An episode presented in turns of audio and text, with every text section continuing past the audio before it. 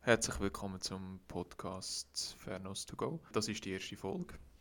Wir schauen heute mal etwas an, wo ja, viele von euch wahrscheinlich auch schon kennen und sehr wahrscheinlich auch schon sehr oft gesehen haben, vor allem bei asiatischen Shops und Läden. Es geht um die kleine Katze, die Winke-Winke-Katze. Genau. In der ersten Folge jetzt da wollen wir ein bisschen näher darauf eingehen, woher die Idee kommt, was die Katzenstatuette also überhaupt bedeutet, ob es eine Rolle spielt, ob sie mit der rechten oder linken Pfote winkt und natürlich die alles entscheidende Frage, winkt die Katze überhaupt? Genau, also der Name, der japanische Name, weil der Ursprung ist in Japan, ist Maneki Neko und das heißt eigentlich so viel wie winkende Katze. Historischer Hintergrund, genau, das ist immer so ein eine Sache. Man hat so ein die altbekannte Schwierigkeit, dass im Laufe der Jahre vieles ein bisschen verloren gegangen ist oder mit religiösen oder abergläubischen Elementen durchsetzt worden ist. Darum ist es ein bisschen schwierig, um die Grenze zwischen Fakt und Fiktion klar zu ziehen. Wir machen einfach mal ein bisschen eine Annäherung, einfach, dass ihr vielleicht ein paar Sachen hört, die ihr noch nicht so gekannt habt. Und vielleicht seht ihr ja dann die Katze mit ganz neuen Augen.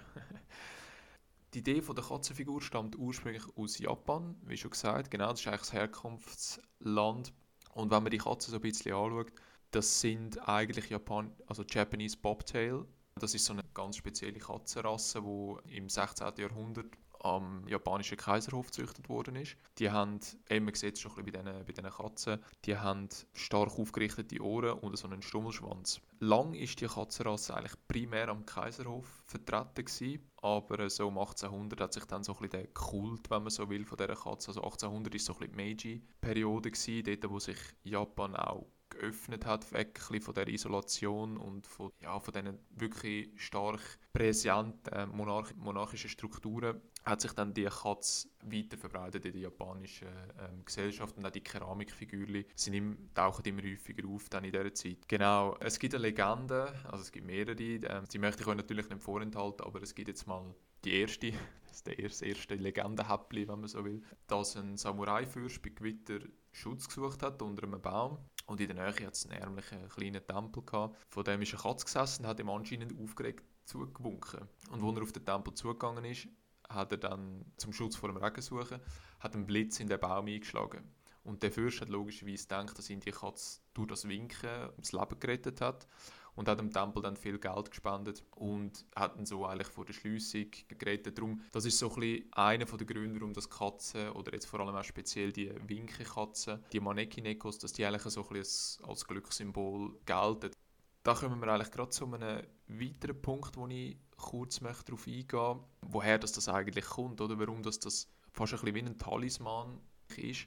Katzen haben eigentlich in den meisten Kulturen eine positive Konnotation und so auch in der japanischen und vor allem in der chinesischen ja, Kultur und Folklore, woher eigentlich auch die Konnotation kommt, weil Katzen sind schon immer wahrgenommen worden eigentlich als fließige Ungezieferfänger. Sie sind gute, wachsame Haustiere.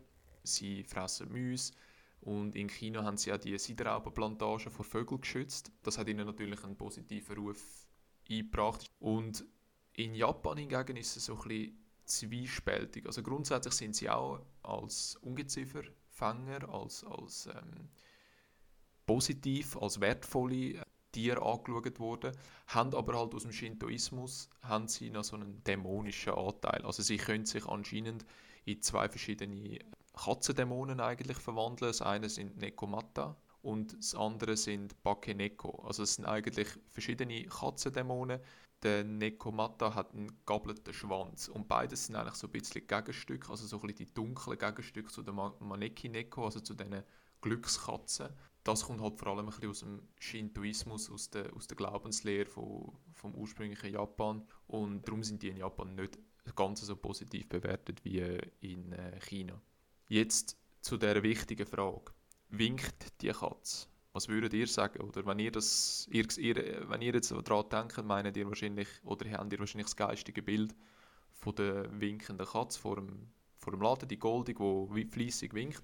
Jetzt ist es aber eigentlich so, die Katze winkt eigentlich gar nicht. Also sie wäscht sich das Gesicht. Das ist eine Geste, die soll verdeutlichen, dass sie sich das Gesicht wäscht. Also so kennt das ja, wenn sie sich die Pfoten schlägt und dann übers Gesicht fährt. Das ist eigentlich gemeint damit. In, zum Beispiel in China glaubt man, dass, dass es anfängt zu regnen, wenn, wenn sich eine Katze so das Gesicht wäscht. Und in Japan wird die Geste gemeinhin so ein bisschen als Zeichen von der Gastfreundschaft verstanden oder als Warnung vor einem, vor einem drohenden Unglück. Darum ist die Katze eigentlich sehr oft auch als Wiedergeburt von der japanischen Schicksalsgöttin Kanon verehrt worden oder ist so ein bisschen eine Konnotation. Die originalen Maneki-Nekos bewegen die Pfoten eigentlich gar nicht. Die winkenden Katzen, die, die da den Arm auf und ab bewegen, das sind eigentlich sehr oft ich will jetzt nicht sagen Imitationen, aber eigentlich Nachahmungen aus Thailand mit Batterien. Und die sind oft auch komplett goldig. Eben darum denke ich, das wird wahrscheinlich die Katze sein, die ihr am meisten seht und wahrscheinlich auch kennt. Jetzt fragt ihr euch wahrscheinlich, ja, äh, warum erzählt er das überhaupt? Das ist einfach eine winkende Katze. Aber ähm, es macht eben schon einen Unterschied, mit welcher Pfote dass sie winkt und welche Farbe die Katze hat. Ihr müsst euch mal achten.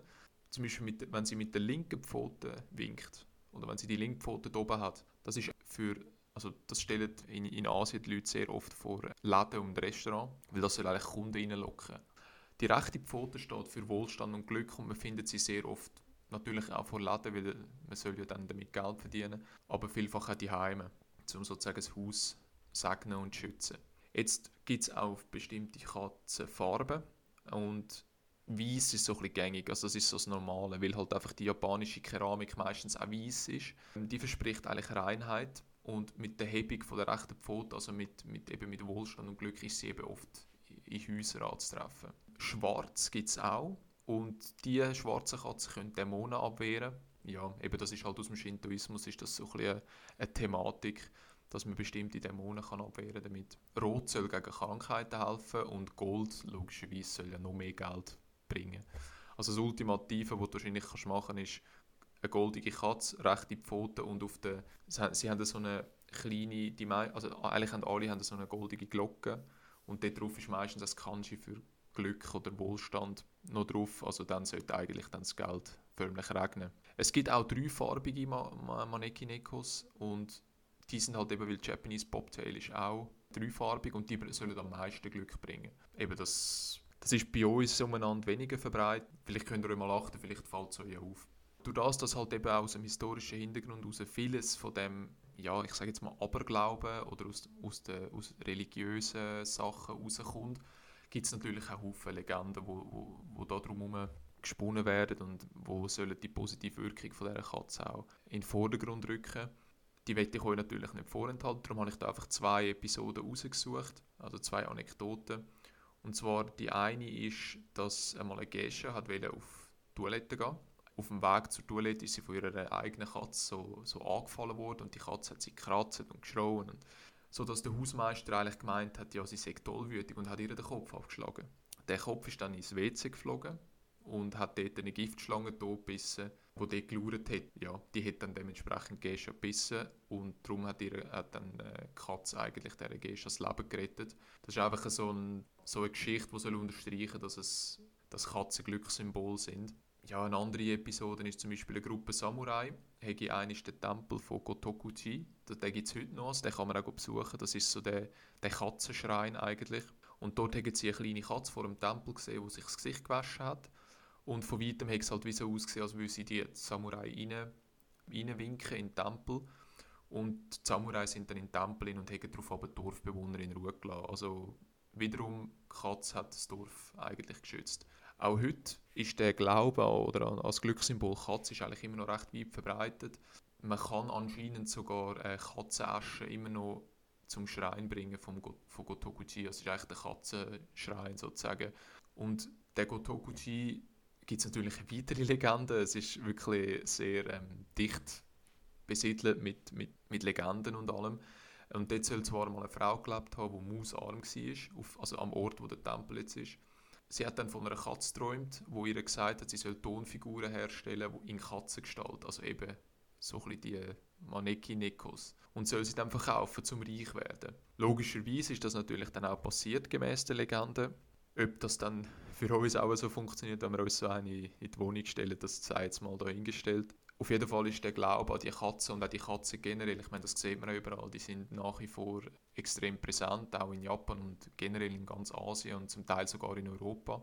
Eben viele Japaner haben anscheinend auch Tattoos von Maneki-Nekos, einfach um ein bisschen zu zeigen, woher das, das kommt. Und ja, damit wären wir schon am Ende von der ersten Podcast-Folge. Lasst mir doch gerne ein Feedback da. Ich hoffe, die Folge hat euch gefallen. Also ich lerne noch, es ist meine erste, erste Folge. Und ich habe probiert, einfach ein Thema zu nehmen, wo ihr vielleicht, ihr habt sicher schon oft so eine Katze gesehen, aber vielleicht habt ihr euch noch nie wirklich gefragt, was es dann so genau mit dem auf sich hat. Und jetzt könnt ihr ein bisschen, bisschen punkten mit, mit Halbwissen, wo von mir dann an euch weitergetragen worden ist. Ja, ich bin froh um jede Rückmeldung, auch wie ihr es gefunden habt, wie, wie das Sprechtempo ist, ist es schnell, zu langsam, die Länge von der Folge, wie habt ihr die Auswahl gefunden. Einfach, ich wäre froh, wenn ihr mir das Feedback da lassen Und dann äh, sehen wir uns zur nächsten Folge. Ciao zusammen.